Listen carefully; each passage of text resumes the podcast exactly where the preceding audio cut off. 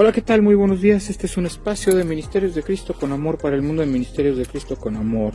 Para usted el amor en acción. Dios le bendiga, Dios le acompañe. Yo soy su amigo y hermano Juan Felipe Ortiz. Bendiciones reciba en este día, en este devocional Caminando con Dios, el camino.